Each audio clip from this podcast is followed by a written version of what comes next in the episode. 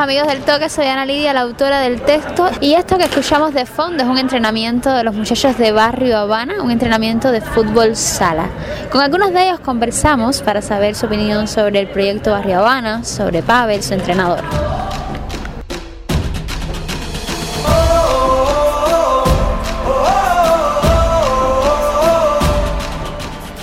Ya llevo tres años aquí y me ha ido muy bien, me ha ido muy bien.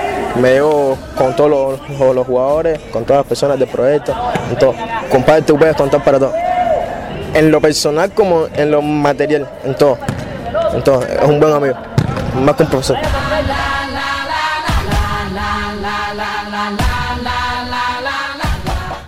Mi nombre es Carlos Labañino. Es un proyecto bueno, ya que, que nos han abierto muchos caminos como el fútbol, en la vida de uno mismo como persona. Nos ha enseñado cómo socializarnos con las demás personas.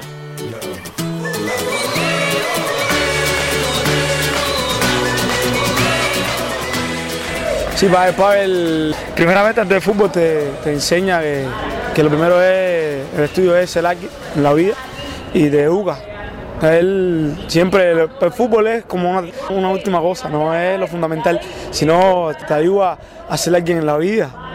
Y, eso es muy bueno porque puede ser como un jugador, un padre más para nosotros aquí en el proyecto.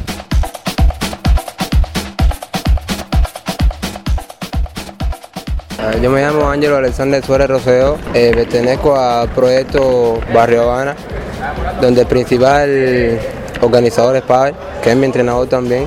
¿Te gusta estar acá? Sí, sí. A mí me ha ido a lo mejor desde que estoy aquí. ¿Antes qué hacías? No, no me había jugado fútbol, pero nunca había estado en un equipo como este así.